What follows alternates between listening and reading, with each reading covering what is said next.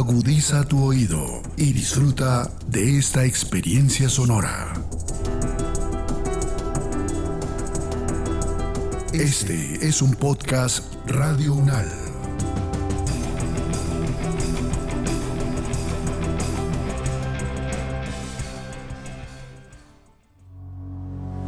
Los acontecimientos de actualidad y política internacional que fueron noticia en los últimos siete días, con una visión y análisis desde la academia. Análisis Unal. Siete días en el mundo. Bienvenidas y bienvenidos a la selección de noticias que hace Podcast Radio Unal para todas y todos ustedes. Esto es Siete días en el mundo y estas son las noticias más relevantes de la semana transcurrida entre el 13 y el 19 de noviembre de 2022. Los conflictos, las relaciones entre los países, las elecciones presidenciales, regionales y legislativas, la conformación geopolítica del mundo en un recorrido por los hechos más importantes en los últimos siete días. Análisis UNAL, siete días en el mundo. Europa. Miles de personas se dieron cita en el centro de Madrid para protestar por la gestión sanitaria del Ejecutivo de Isabel Díaz Ayuso, quien planea una reforma al sistema sanitario. La ciudadanía pide mejoras en el Sistema Nacional de Salud, aquejado por la falta de personal, el colapso de algunos centros, así como la larga lista de espera para los pacientes. El análisis es de Boris Rebollo, especialista en enfermedades infecciosas y doctor en virología de la Universidad Autónoma de Barcelona. ¿Cuál sería esa reforma que quiere implementar el gobierno de España? ¿Y cuál sería entonces también la inconformidad que tienen los trabajadores de la salud?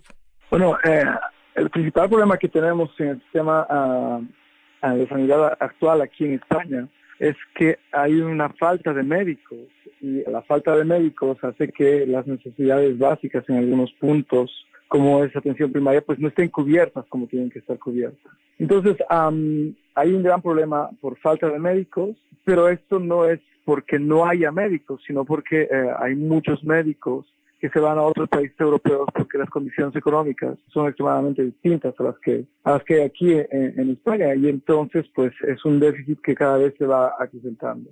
Y otro problema es la precariedad con la que trabajan muchos colegas que eh, pues van encadenando contratos eh, basura y no tienen un, puesto fijo en la sanidad española para poder eh, tener algo seguro, ¿no? Entonces es como varias, varios problemas que se van uniendo o sumando y, y hacen que pues tengamos una sanidad con el máximo nivel de estrés en la actualidad.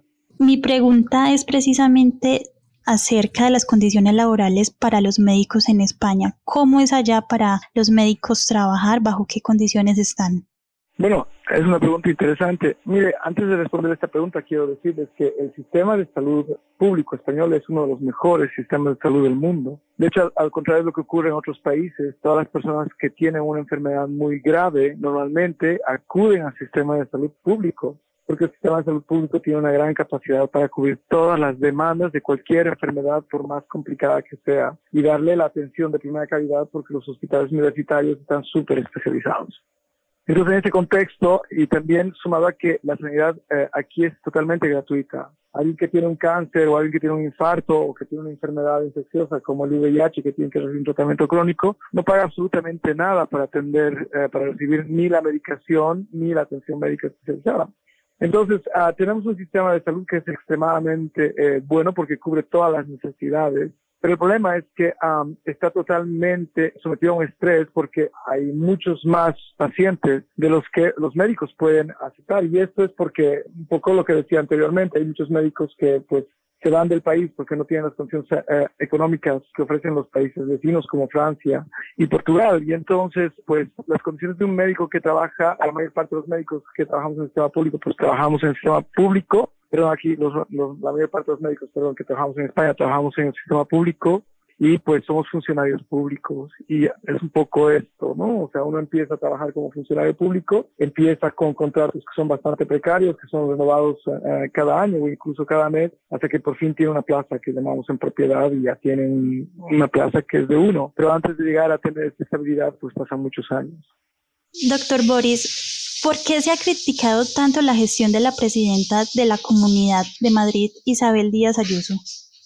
Ah, yo creo que aquí hay un interés sobre todo privado. Si nosotros debilitamos la sanidad pública, haremos que una persona pues que tiene que esperar para que se le haga un escáner un mes, pues tenga que ir a, un hospital privado y pagar por el escáner un escáner que tendría que ser eh, realizado de forma gratuita en la sanidad pública, pues no tiene el tiempo suficiente de espera, o sea, es un tiempo eh, extremadamente largo. Entonces, una persona que, necesita un escáner no, no, no tendrá la paciencia suficiente para poder estar en el sistema público. Y entonces, lo que será, pues, ir a un, a un hospital privado para pagar y pagar por un escáner. Entonces, probablemente el hecho de que de que se esté debilitando tanto a la sanidad pública, tenga un interés de fortalecer la sanidad privada y, eso es algo grave porque pues puede hacer que muchas personas se queden sin acceso a la salud porque no puedan pagar los costes de la salud. Y esto es algo que espero que nunca ocurra. Probablemente una de las causas por las que estén habiendo tantos despidos o tanta precariedad en Madrid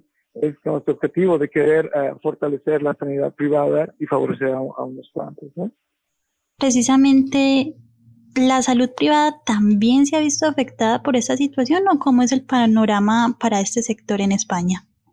Mire, el sistema privado español es bastante peculiar. La mayor parte de las personas que acceden al sistema privado son personas que pagan un seguro privado que se llama mutua y esto es un plus más allá del, acceso a, a, la sanidad universal que tiene todo ciudadano español o todo ciudadano que reside en el Estado español. Entonces hay dos tipos de medicina privada la medicina privada de, lo que se llaman las mutuas, que son ciudadanos que van pagando uh, una cantidad de dinero X cada mes a una aseguradora privada que le da el acceso a hospitales privados y acceso a médicos que trabajan en sus hospitales privados.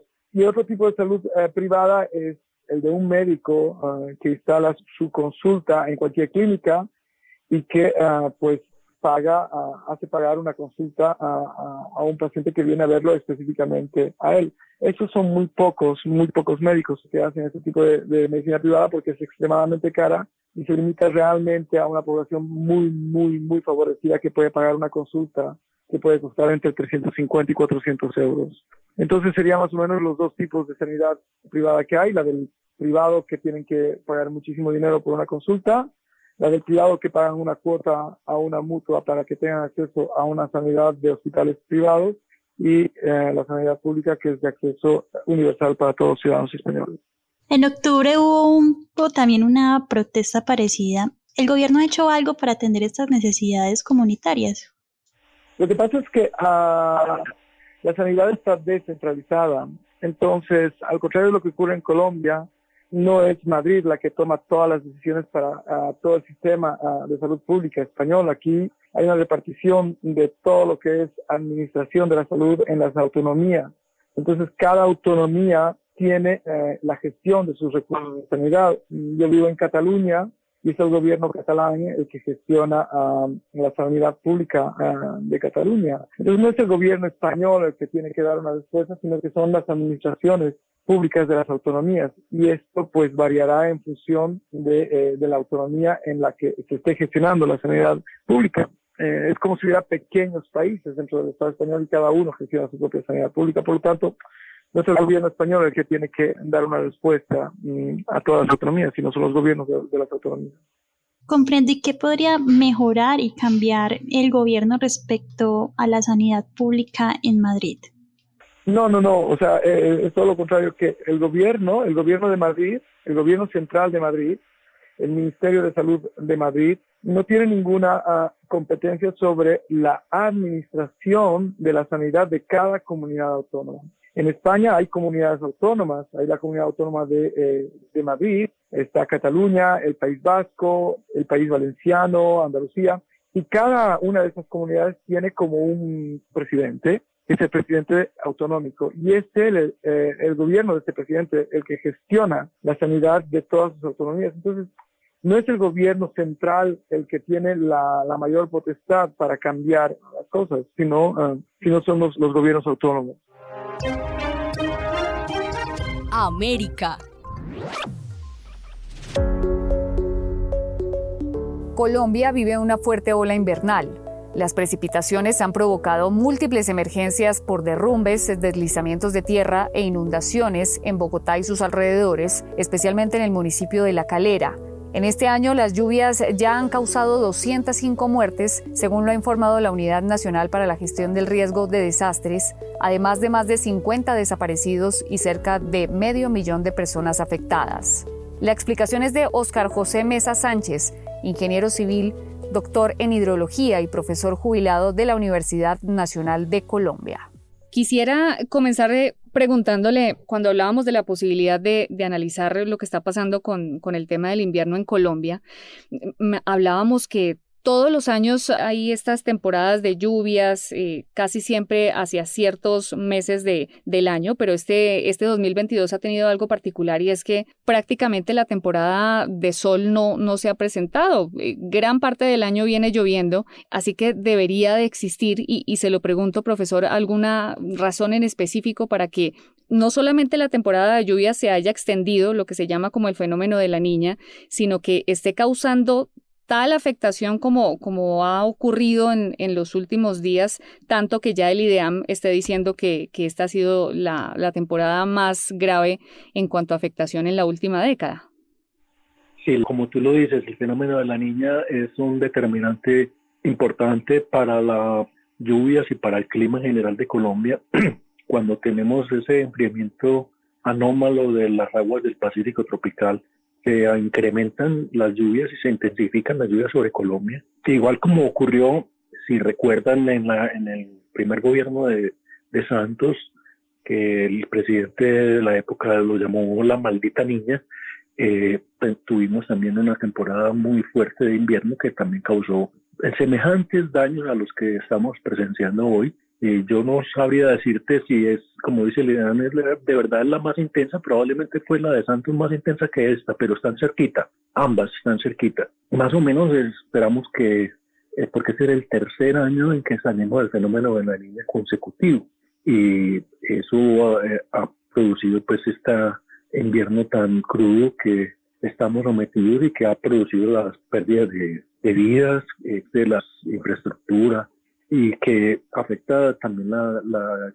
agricultura y que es una, digamos, una constante en, el clima colombiano porque nosotros eh, somos un país tropical demasiado lluvioso. Para estándares mundiales, nosotros ah, probablemente estamos en el primero o segundo lugar en el mundo, en un país con lluvias, y estamos eh, sometidos a este fenómeno de manera natural desde que tengamos historia, inclusive prehistoria, porque a través de las registros paleoclimáticos se ha podido establecer que ese fenómeno existía siempre. O sea, por lo menos tenemos buen registro de, de algunos polen corales donde muestran que eso existió desde siempre. Luego, eh, a eso le estamos sumando el cambio climático, que también hace que las cosas se pongan un poco más difíciles. Y por último, y esto es muy importante, nosotros como especie humana nos hemos expuesto más a los efectos del, invierno. O sea, estamos viviendo en zonas que llamamos ahora alto riesgo. O sea, zonas susceptibles, zonas que de manera natural, el clima, la geología han producido deslizamientos, inundaciones, y entonces, como estamos metidos donde no deberíamos estar, tenemos que aguantarnos las consecuencias. De, de una manera, digamos, clara, nosotros no, no deberíamos estar expuestos en esos lugares y, o deberíamos tener unas precauciones diferentes, alertas, y, en eso hemos avanzado algo, alertas para poder evacuar y no tener pérdida de vidas, y eh, usos más inteligentes del territorio que permitieran, digamos, eh, que las pérdidas fueran mínimas. Profesor Oscar, usted acaba de decir algo muy particular porque es muy cierto, estamos metidos donde no deberíamos estar metidos, ¿cierto? ¿Cuáles son las zonas de Colombia, hablando sobre eso, más afectadas por estas fuertes lluvias? Miren, por ejemplo, tenemos el caso que es uno de los ejemplos y además es bonito porque tenemos un antecedente de que los antecesores nuestros sabían ocupar el territorio, que es lo que llaman la Moján, en las zonas de norte de Antioquia, Córdoba y Bolívar, son una zona inundable y que lleva en este año, entiendo, varios meses bajo el agua. Ahí teníamos un, en, en la época prehispánica una cultura que sabía convivir con ese medio tenía diseño de, de, canales y de dónde ubicaba las cosechas y dónde se ubicaban ellos, porque, eh, digamos, tenían la experiencia de que había inundaciones frecuentes y mm, tenían manera de vivir con ese clima. Nosotros hemos ocupado zonas que no caemos en cuenta, no reconocemos la importancia de, de ser más resilientes y de poder vivir con la naturaleza en la manera en que la naturaleza actúa. Creemos que como humanos somos capaces de avasallar y de ser eh, dominantes y nos toca agachar la cabeza y decir, bueno, la, la naturaleza tiene sus fuerzas y sus designios y nosotros eh, hay cosas que no podemos cambiar e inclusive cuando las cambiamos de pronto inclusive las cambiamos contra nosotros mismos, como es el, el tema del cambio climático. Entonces, nosotros deberíamos tener un poquito más de, de, sabiduría y aprender a convivir mejor con la naturaleza. Esa sería una lección fundamental. En las ciudades, casi que cualquiera en Colombia, tenemos uh, sumado a los problemas sociales ocupación de zonas de inundación en las orillas de las quebradas, en las laderas más pendientes y eso lleva a que la, y además construcciones muy precarias por estratos sociales que tienen poca capacidad de hacer buenos diseños y de saberse ubicar y entonces tienen una vulnerabilidad mucho mayor. A mí me queda la duda sobre eso. ¿Este tipo de desastres son prevenibles y de qué forma se pueden prevenir? Claro, o sea, inclusive nosotros hemos avanzado porque es que las cosas son, digamos, complejas, no son elementales. Como sociedad nosotros hemos avanzado y tenemos eh, una buena legislación y tenemos una, unos estudios relativamente eh, buenos en los que podemos mapear en el territorio, en las zonas de alto riesgo. Lo que no tenemos es la capacidad institucional para hacer cumplir los designios que se desprenden de esos estudios. Entonces, digamos, en cualquier ciudad realmente en Colombia yo creo que eh, habría algunas diferencias entre unas y otras, pero en general hay buenos estudios que ubican la, dónde están las zonas de alto riesgo. Los mandatarios no tienen la capacidad de hacer eh, reubicación de esas personas que están viviendo en esas zonas de alto riesgo. Mm, por razones económicas, pero fundamentalmente por razones políticas. Ellos, digamos, saben que eso no es bien recibido por los pobladores. Ellos eh, no, no están dispuestos a jugarse su, prestigio y su futuro político y entonces tienen una cierta resistencia a tomar medidas que no son populares y eso hace que digamos año tras año los problemas inclusive antes crezcan y también tenemos otro problema que es la justicia. Creo yo que de manera equivocada, esto pues probablemente sea un motivo polémico, un concepto polémico, pero por ejemplo voy a, citar el caso, en las laderas de Medellín durante un tiempo las, empresas públicas, que es la que presta los servicios, no ponía servicios públicos a las viviendas ubicadas en esas zonas de alto riesgo. Y los jueces obligaron a las empresas públicas a que prestara acueductos y electricidad. Entonces eso incentivó la, la población eh, a quedarse viviendo en esas zonas no es a favor de la gente, aunque aparentemente en primera instancia la justicia interpreta que le está prestando un servicio a los más desfavorecidos, eh, dándole los servicios públicos, sino que es en contra de ellos en el largo plazo en la medida en que eso los pone en riesgo y eventualmente llegarán en las épocas de invierno y llegarán los aguaceros y, y los deslizamientos y eventualmente las pérdidas de vidas. Entonces, eh, como sociedad, ahí también tendríamos una reflexión muy importante que hacer, porque no necesariamente lo que a primera instancia parece ser a favor de los más desfavorecidos, en el largo plazo eh, cumple ese papel. América. Desde el estado de la Florida, Donald Trump confirmó su postulación a las elecciones presidenciales del año 2024. El controvertido líder republicano de 76 años de edad busca convertirse en el segundo presidente de los Estados Unidos en la historia en servir en mandatos no consecutivos después de Grover Cleveland, cuyo segundo periodo terminó en 1897.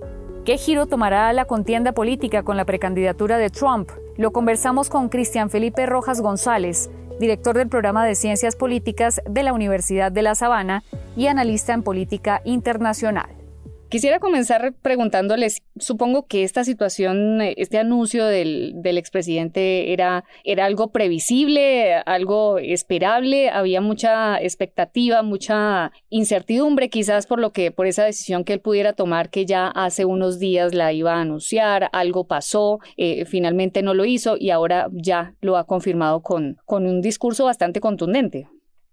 Sí, era esperable. En principio no tendría por qué esperarse porque como efectivamente lo han dicho, un presidente que es derrotado para la reelección pues no vuelve a postular su nombre precisamente porque ha sido derrotado. Pues ya habiendo tenido el rechazo del electorado no es el mejor candidato y mucho menos un periodo después, de pronto después de un tiempo, tendría más sentido. Pero en el caso de Donald Trump era esperable, no solamente por la manera como él se comporta políticamente y personalmente, que ya lo conocemos, sino porque él desde el primer momento, y esto no pasaba en otras elecciones, pues estuvo insistiendo en la idea del fraude, de que le robaron las elecciones. Entonces, por supuesto, él no se consideraba derrotado, sino que se consideraba, pues, digamos, estafado en el sentido de que pues eh, no había perdido en las urnas, sino que los demócratas le habían robado la elección. Y bajo esa idea, pues tiene más razones en principio para presentarse de nuevo porque no se considera un candidato que fue derrotado. Pero eso, por supuesto, no lo creen las mayorías, entonces pues tiene muy difícil eh, convencer a la gente de por qué si eh, hace dos años no fue elegido, habría que votar por él dentro de dos años. O sea, porque tengamos en cuenta que además estamos a mitad de término, ni siquiera han pasado los cuatro años. Entonces, quizá lo que estaba esperando y por lo que retrasó su anuncio era las elecciones de medio término, esperando quizá tener un, un resultado mucho más favorable para poder lanzarse cuando sus candidatos hubieran arrasado en lo que se esperaba que fuera una marea roja y entonces precisamente presentarse no como un candidato que fue derrotado hace dos años, sino como un candidato que acaba de eh, ganar las elecciones en el Congreso. Profesor Cristian, teniendo en cuenta que Donald Trump entra primero a un grupo de precandidatos por el Partido Republicano y que posiblemente Ron DeSantis y Mike Pence sean otras alternativas para que este partido escoja su candidato oficial, ¿qué ventaja tiene Trump sobre Pence o Ron DeSantis a quienes él ha atacado públicamente con sus declaraciones?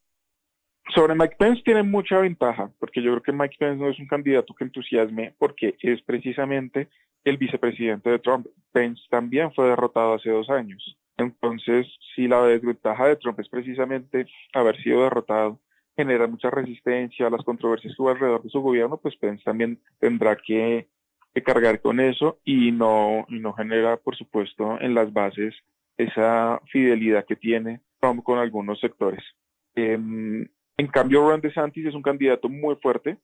Ron DeSantis es eh, en este momento pues el favorito. Lo que pasa es que por supuesto Trump eh, se sabe que tiene, como decía, un público fiel en algunos sectores de las bases del Partido Republicano que, que van a, a moverse duro, pero en este momento DeSantis sí puede presentarse como el candidato que ganó en las elecciones de medio término. El Partido Republicano no tuvo los resultados esperados, pero el resultado de la Florida fue espectacular para el partido. No solamente DeSantis se reelige con 20 puntos porcentuales de ventaja sobre su rival demócrata, sino que además en este momento los republicanos de la Florida controlan ambas cámaras del Congreso Estatal, tienen los dos senadores del Congreso Federal, tienen 20 de 28 representantes en el Congreso Federal, Ron DeSantis y también el, senador Marco Rubio, que se religió en la Florida, ganaron en el condado de Miami-Dade, el condado que pues habían tenido los demócratas durante más de 20 años, un condado muy importante por el peso electoral que tiene, pero además pues eh, como sabemos de voto latino, o sea, DeSantis realmente tuvo un triunfo espectacular y eso pues le permite mostrarse en este momento como, como líder de, del partido, pero además DeSantis entusiasma a los conservadores de siempre Entonces, eh, que muchos de ellos no, nunca han querido a Donald Trump, lo apoyaron porque era la opción del Partido Republicano, pero que estaban esperando tener un líder conservador que les permita volver a la esencia del partido. Y por eso Trump ha tenido que enfrentar, por ejemplo, el rechazo de los medios conservadores más importantes como el New York Post, ahora la emblemática revista National Review, inmediatamente después de su discurso, eh, escribió una editorial que se titula No, diciendo que es el momento de rechazar a Donald Trump. Entonces lo tiene eh, difícil Trump frente a DeSantis y no tiene muchas ventajas precisamente frente a DeSantis, porque eh, quienes quieren a Trump no, no ven nada de malo en DeSantis. DeSantis ha sido muy fiel a la agenda conservadora, a lo que esperan también los seguidores de Trump. Entonces, lo que se percibe es que eh, los más fieles a Trump dicen, vamos con Trump en 2024, DeSantis es muy bueno, pero esperemos a 2028. Pero hay un gran temor entre los votantes republicanos también de la resistencia que genera Trump, la división que genera y que puedan perder pues, las elecciones por eso. Europa. Hay una nueva cepa de la COVID-19 que preocupa al mundo por ser al menos 10% más transmisible que otras variantes y que se ha denominado como perro del infierno, se trata de una subvariante de Omicron que ya registra casos de contagio en varios países, entre ellos México y los Estados Unidos. El análisis es de Carlos Arturo Álvarez Moreno, infectólogo, profesor de la Facultad de Medicina de la Universidad Nacional de Colombia y coordinador nacional de estudios COVID-19 en Colombia para la Organización Mundial de la Salud. Profesor, explíquenos por favor acerca de esta subvariante que le han eh, decidido llamar perro del infierno. Bueno, lo primero es que ese eh, nombre que le han colocado, pues es un nombre eh, popular, no es un nombre técnico ni científico que se le haya colocado. Realmente eh, es una subvariante de la misma variante Omicron. ¿Qué quiere decir esto? Que durante el 2022 realmente la variante que está circulando en el mundo ha sido la Omicron, que ha logrado mantenerse biológicamente, ya está establecido. Y lo que probablemente ha cambiado en el transcurso del año es que no es la misma variante Omicron, sino son sus variantes. Entonces, al comienzo del año vimos la variante, las subvariantes 1 eh, y 2, luego al eh, final de pues, segundo semestre vemos la circulación de las 4 y 5. Y cuando hablamos de subvariantes significa que tienen algunas mutaciones, pero no son tantas para hablar de una nueva variante o una, digamos, entre comillas, cepa diferente. Sencillamente eh, sigue siendo la misma, se clasifica igual. Y justamente en los últimos dos meses, noviembre y octubre, empieza a circular eh, lo que se llama también sus variantes, las BQ1.1 y BQ1, que son lo que eh, popularmente ha llamado coloquial realmente porque no tiene ninguna implicación desde el punto de vista biológico. Aquí quiero hacer énfasis en esta característica, es que ninguna de las subvariantes de Omicron, incluyendo esta, ha mostrado ser más agresiva o más eh, virulenta, es decir, que produzca más daño o más complicaciones. Probablemente el hecho que predomine lo que hace o demuestra es que estas, variantes logran evadir parcialmente la respuesta inmunológica o las, defensas que se generan en las personas que se han vacunado o que les ha dado COVID naturalmente. Esto hace que circulen con mayor frecuencia, pero no significa que sean eh, hasta el momento o se haya detectado que hayan mayor agresividad. Profesor Carlos, ¿y qué hace diferente a esta subvariante? O sea, ¿por qué los expertos la han calificado como una de las más contagiosas y cuáles son sus síntomas? Síntomas son similares a las, otras eh, eh, eh, variantes que hemos visto de Omicron, es decir, no hay ninguna sintomatología específica. Probablemente la diferencia está entre las personas que se han vacunado y no se han vacunado, porque a pesar de que se considera que la variante Omicron o las subvariantes todas sus subvariantes son menos virulentas, producen menos daño, realmente no es así. Es una variante que es muy parecida a la que circulaba antes a la variante Delta. Eh, ¿Eso qué significa? Que las personas que no se han vacunado pues eh, tienen riesgo de complicarse y las que se han vacunado pues ese riesgo se ha disminuido, más que por la variante, por el hecho que las personas estén vacunadas. Lo que hacen estas subvariantes es que tienen unas mutaciones en el sitio de donde se pega el virus a la, a la célula humana y esto hace que tenga mayor afinidad. Y al tener mayor afinidad pues puede hacer que se contagie un poquito más que las otras, pero en realidad no más que el contagio, es que esas mutaciones que te generan hacen que las defensas que nosotros tenemos contra el virus puedan ser evadidas, es decir, pueden como hacerle una, una pequeña trampita al sistema de defensa y de esta manera pueden eh, mantenerse activas a pesar de que la persona se haya vacunado o a pesar de que la persona le haya dado COVID naturalmente y que tenga defensas naturales contra COVID. Esto es como lo, lo que hace que biológicamente empiece a predominar con respecto a las otras variantes. Ya en Estados Unidos se habla de que un 30 o 40% de los casos de COVID en el último mes son asociados a estas subvariantes. Nuestra compañera Camila en Medellín tiene alguna pregunta. Camila. Una pregunta es que ¿por qué este tipo de variantes es más fuerte en ciertos lugares que en otros? No, yo creo que lo que puede ocurrir es que empieza a circular eh, primero en algunas partes, ¿no? del mundo empieza, y, de pronto a veces no es que empiece a circular más en una parte u otra, sino que en algunos países se empieza a detectar más frecuentemente o tiene un sistema de vigilancia genómica que lo hace que se empiece a detectar tempranamente, pero normalmente sí puede ocurrir que, como hemos visto, y algunas veces por eso también se ha cambiado el nombre que inicialmente le daban de acuerdo al origen o se descubrió inicialmente cada una de las variantes, sino más bien eh, que se está colocando los, las letras basadas en el alfabeto griego, es que para evitar un poco como la esa estigmatización que se encontró al comienzo, cuando se decía de dónde, dónde apareció la primera variante, y dónde va. Entonces, en realidad, es eh, posible que en este momento en el hemisferio norte teniendo en cuenta las condiciones climáticas eh, donde hay mayor posibilidad de transmisión de los virus, y hay alguna aclaración, no es que los virus se transmitan más por el frío, sino que sencillamente cuando hay frío pues cambia el comportamiento y no se tienen lugares eh, adecuadamente ventilados por obvias razones, y esto facilita la transmisión. Por esto, en este, en este momento, en el hemisferio norte, eh, pues empezamos a ver mayor circulación de, de virus respiratorios, incluyendo el SARS-CoV-2 y la presencia de esta variante que se está eh, diseminando. Bueno, profesor Carlos, y de parte de la Organización Mundial de la Salud, eh, ¿se conoce algún pronunciamiento o hay algunas recomendaciones diferentes a las que ya conocemos?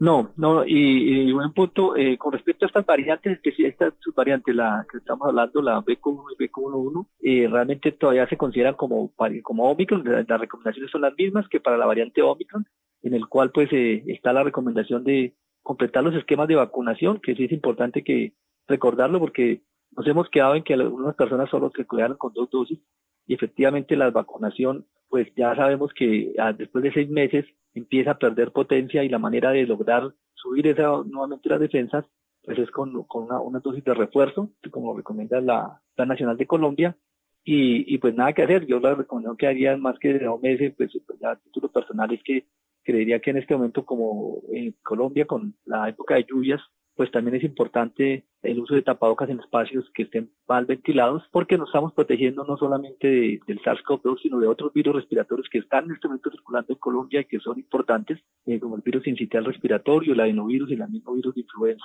que realmente están causando una serie de, de, hospitalizaciones, especialmente en la población pediátrica. Entonces sí es importante que lo tengamos en cuenta y mientras estemos lloviendo en espacios poco ventilados, eh, pues igual tenga, tengamos en cuenta que de esta manera nos disminuimos la transmisión de estos virus respiratorios. Profesor Carlos, por último, ¿por qué la COVID-19 tiene esa capacidad de mutar o de dar origen a variantes dependiendo de los países donde evoluciona? O sea, ¿qué la hace tan fuerte? Dos cosas. La primera es que está, es una, un, virus que sigue circulando, o sea, sigue, disminuye o, o la transmisión, pero sigue transmitiéndose en varias partes del mundo. Casi en todos los continentes hay transmisión activa del virus del SARS-CoV-2. Y la otra es la naturaleza del mismo virus, que es un virus que se, se, conocen como virus de tipo ARN. Los virus de tipo ARN, es decir, que su material genético es ácido desoxirribonucleico, tienen mayor posibilidad de mutar porque hacen unas, eh, digamos que biológicamente son, son menos estables y hacen que esa posibilidad ocurra y así como el virus de la influenza, que también es de esta característica, puede mutar, hace que este virus eh, al final, cuando empiezan a replicarse, tiene más posibilidad biológica de generar mutaciones. Entonces yo creo que son las dos cosas, la característica biológica y lo segundo, la transmisión activa que tiene este virus en este momento. Asia. Inició en Tailandia la cumbre de cooperación económica del Asia-Pacífico, considerada una cita muy importante para la región y también para Francia, que es país invitado. Los mandatarios que asisten al encuentro debatirán sobre economía sostenible y la recuperación de la región después de la pandemia de la COVID-19. Nos acompaña el profesor Carlos Aquino desde el Centro de Estudios Asiáticos de la Universidad Mayor de San Marcos en Lima, Perú, para conversar del tema. Quisiera comenzar eh, preguntándole sobre esta cumbre del Asia-Pacífico. ¿Cuál es la importancia de, este evento en Tailandia? Bueno, siempre el Foro de Cooperación Económica Asia-Pacífico es muy importante, entre otras razones, ¿no? Porque las 21 economías que son miembros de este foro ocupan un lugar muy importante en, la, en el mundo, ¿no? Por ejemplo, estas 21 economías eh, contribuyen prácticamente con el 62% del Producto Bruto Interno Mundial. E, es bastante, bueno, hay que tener en cuenta que ahí está Estados Unidos, la primera economía más grande del mundo, está China, la segunda, está Japón, tercero, entre otras, ¿no? También estos 21 economías contribuyen con el 48% del comercio mundial y son las potencias comerciales más dinámicas, ¿no? China, sabemos que por sí sola es prácticamente socio de más de la mitad de los países del mundo, ¿no?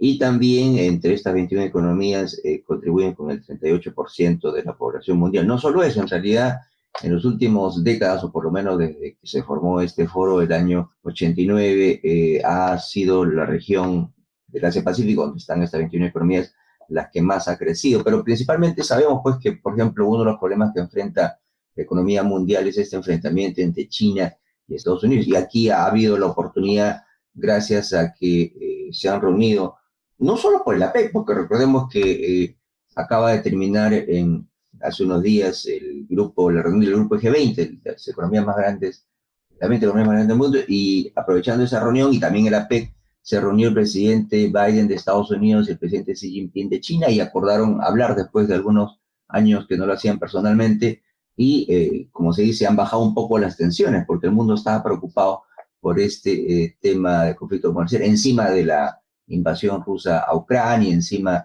del de, alto precio de la energía y los alimentos que el mundo ha visto en los últimos eh, años y medio. Entonces, por lo menos es un foro, primero es importante porque están las economías más grandes del mundo y segundo porque están las potencias más importantes como China y Estados Unidos y que por lo menos en la diálogo que tuvo Xi Jinping con Biden han dicho que sus diferencias no van a terminar, pero por lo menos es bueno que, que conversen, porque si no las cosas se podrían complicar. Entonces yo creo que esa es una de las cosas más importantes, ¿no? que lo que más dinámico se reúna, porque ella iba a ser el cuarto año que no se reunieran si no hubiera habido esta reunión. Recordemos que el año pasado no hubo eh, cita cumbre por el tema del COVID, el anteaño pasado tampoco hubo por el tema del COVID, y el año 2019 se eh, canceló la reunión por las protestas en Chile, entonces es bueno que se hayan reunido ahora, aunque no están todos los presidentes, no está Biden al final no se quedó a la reunión cumbre, se fue porque estuvo en el G20 y la reunión que hubo en Camboya del sudeste asiático, tampoco vino, vino Putin porque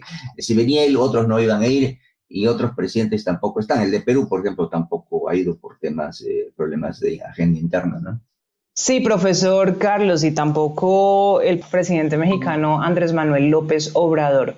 Profesor, usted eh, ya mencionaba que otro de los puntos pues, eh, muy importantes sería este encuentro entre Japón y China, pues en el marco de este evento internacional.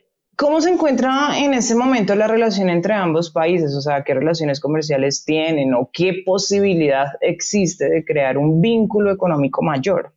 Cierto, esa relación también es muy importante. Aparte de la reunión que hubo entre Biden y Xi Jinping, también se reunió el primer ministro Fumio Kishida con el presidente Xi Jinping. Sí, a ver, eh, Japón y China, primero que son las economías más grandes de Asia, China la, comentamos, la segunda economía más grande del mundo, Japón es tercero. Hay diferencias entre ellos, ¿no? Sabemos que en China todavía hay mucho resentimiento por la ocupación militar que hizo Japón en la primera mitad de este siglo, y eh, otros problemas como lo que Japón percibe, pues eh, cada vez la mayor presencia de China en las islas del Mar del Sur de China, o el tema de Taiwán también, ¿no? Japón dice que Taiwán, eh, obviamente es un asunto interno de, de China, pero que la solución a ese problema no debería ser de una forma militar, como China lo ha dicho, ¿no? China ha dicho que se reserva el derecho a intervenir militarmente en Taiwán si, si la situación es, eh, lo amerita, ¿no? Y, Japón ha dicho que esto sería un problema porque hay unas islas cercanas cerca a Taiwán que es de Senkaku, lo llaman los japoneses, eh, que lo ocupan. Japón dice que es su territorio y los chinos dicen que no es así, ¿no? Y entonces hay varios problemas ahí. Pero el problema es que estos países tienen un gran comercio entre ellos, ¿no? Para Japón, eh, China es su mayor mercado, casi el 20%, un poquito más de todo el comercio de Japón es con China, ¿no? Hay una gran eh, inversión japonesa en China, entonces eh, es muy importante la relación comercial. Para China también Japón es importante porque si bien es cierto no es el mayor socio comercial, Japón tiene otros países como Europa, el Sudeste Asiático, mismo Estados Unidos, pero para China es muy importante la tecnología japonesa, el capital japonés. Entonces, si bien es cierto, los países reconocen que tienen pues, problemas políticos, quizás algún problema limítrofo que puede haber por ahí, no debería, ah, eh, no debería haber pelea entre ellos porque es, la relación económica es muy, muy importante. Entonces, es bueno que se hayan reunido, hace cuatro años que no se reunían ningún líder chino y japonés, es bueno que lo hayan hecho ahora, entonces están tratando de, como se dice, manejar sus diferencias. Hay diferencias entre ellos, eh, eso no se va a resolver eh, ahora, probablemente en unos años más, pero la relación económica es muy importante y deberían estar eh, juntos, no solo porque son economías miembros del APEC, recordemos que en el APEC está también, o muchos miembros del APEC son miembros de este famoso RCEP, ¿no? que sería, en las cintas en inglés, de la Asociación Económica Integral que existe en el, en el Asia Oriental, que tiene 15 países y dos las principales economías ahí eh, son justamente China y Estados Unidos, que son el motor de la economía uh, del Asia Oriental y, gran parte del mundo. Entonces es importante que se haya reunido, las diferencias van a continuar, pero por lo menos se han sentado a conversar y han reconocido que la relación económica es demasiado importante para que esté eh, complicado por temas políticos. Los temas políticos no se resuelven, pero paralelamente se trabaja en el tema económico, que es algo fundamental en APEC, si es algo que diferencia APEC de otros grupos es que en teoría en APEC no se trata de problemas políticos, por eso hay diferencias entre ellos, políticos, pero económicamente tienen muchos intereses comunes, eh, son más importantes los intereses económicos entre ellos, por eso van a seguir trabajando en esto y seguir haciendo medidas para que sus economías se integren más. Eso es principalmente lo que acordaron el ministro Kishida y el vicepresidente Xi Jinping. Este fue el resumen de noticias en siete días en el mundo, con lo más destacado y los comentarios de los expertos del programa Análisis UNAL de la emisora de la Universidad Nacional de Colombia. Gracias por su sintonía y por preferirnos. Hasta una próxima oportunidad. Los acontecimientos de actualidad y política internacional que fueron noticia en los últimos siete días, con una visión y análisis desde la academia. Análisis UNAL, siete días en el mundo.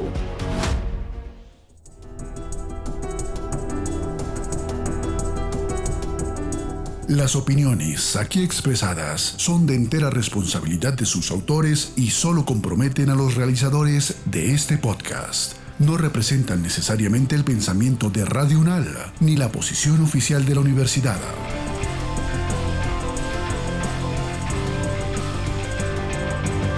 Este y otros podcasts en nuestro sitio web podcastradio.unal.edu.co.